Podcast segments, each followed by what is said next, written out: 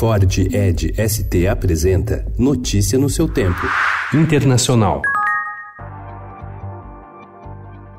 O presidente dos Estados Unidos, Donald Trump, reconheceu ontem ter falado em um telefonema sobre seu possível rival na eleição de 2020, Joe Biden, com o presidente da Ucrânia, Volodymyr Zelensky. Democratas se movimentam para que o presidente seja investigado por pressão política sobre o líder ucraniano para investigar Biden e seu filho Hunter. Trump diz que não fez nada de errado.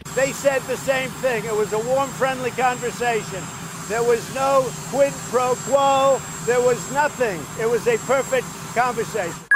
Após 27 anos sem se envolver em discussões sobre quem deveria liderar Israel, parlamentares árabes recomendaram ontem que Benny Gantz, um centrista ex-comandante do exército, tenha a chance de formar um governo no lugar do primeiro-ministro Benjamin Netanyahu. A iniciativa provocaria uma enorme mudança no poder político.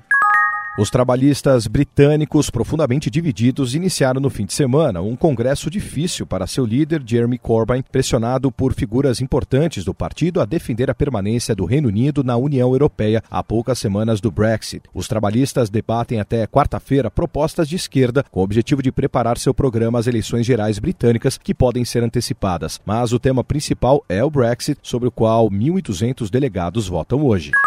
O Irã rejeitou ontem a presença de forças estrangeiras no Golfo e anunciou que apresentará na ONU um plano de cooperação regional de segurança para a região, que é vital para o abastecimento mundial de petróleo. A Arábia Saudita e Estados Unidos acusam o Irã pelos ataques contra duas instalações petroleiras sauditas.